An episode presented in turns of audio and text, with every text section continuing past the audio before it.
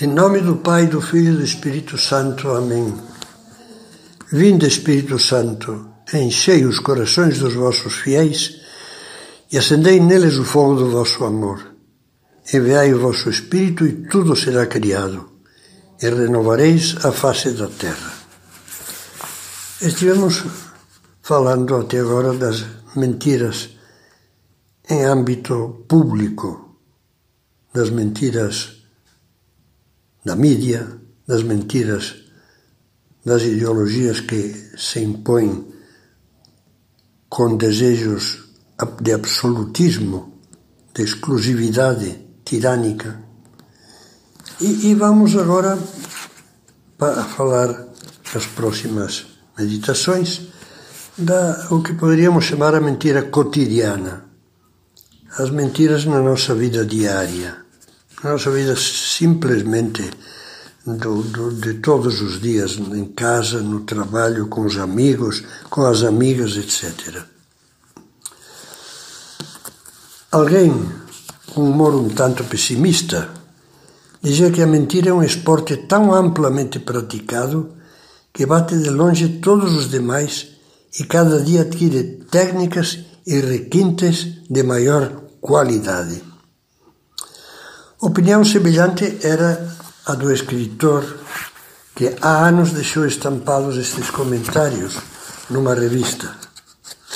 Mente-se por palavras, mente-se por atos, mente-se por atitudes, mente-se por escrito, mente-se pelo silêncio, mente-se pelas curvaturas da espinha dorsal, mente-se pelo olhar, Mente-se nas ruas, nas vitrines, nos negócios, nas escolas, nas assembleias, nas reuniões.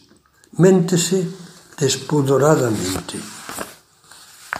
Uma repulsa como esta, talvez um tanto exagerada, manifesta em tom negativo um sentimento que está arraigado no fundo da alma de todos nós: o amor à verdade o mal-estar que causa ver a verdade ofendida. Poucas coisas nos revoltam tanto como sermos vítimas de um engano, cair numa armadilha, sofrer uma fraude. A mentira dos outros causa-nos repugnância, ainda que nem sempre, infelizmente, nos causem o mesmo sentimento as nossas próprias mentiras. E é natural que isso aconteça, pois a mentira é, como diz o Catecismo da Igreja, uma profanação da palavra que tem por finalidade comunicar a outros a verdade conhecida. O propósito deliberado de induzir o próximo em erro por palavras contrárias à verdade constitui uma falta contra a justiça e a caridade. Todo ser humano, criado à imagem e semelhança de Deus, que é a verdade, tende, diz o Catecismo, naturalmente para a verdade e é obrigado a honrá-la e testemunhá-la. Quem foge da mentira, além de amar e honrar a verdade, honra e ama com isso o seu próximo. Santo Tomás de Aquino diz: os homens não poderiam viver juntos se não tivessem confiança recíproca. Quer dizer, se não manifestasse a verdade uns aos outros. Um homem deve honestamente a um outro a manifestação da verdade. Um ambiente em que não se sabe que terreno se está pisando, em que é preciso adivinhar sempre segundo as intenções, em que quem vai para frente e singra é o espertinho, torna-se irrespirável, pode chegar a ser um verdadeiro inferno. Daí a importância que a doutrina cristã atribui em todas as épocas à virtude da sinceridade, também chamada veracidade.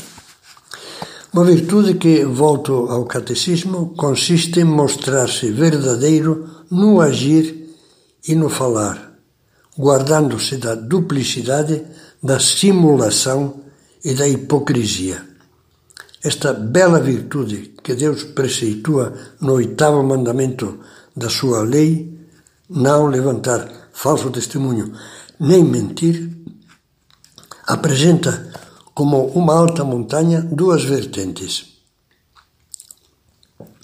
A veracidade, volto a ler o catecismo, observa um justo meio entre o que deve ser expresso, expresso e o segredo que deve ser guardado.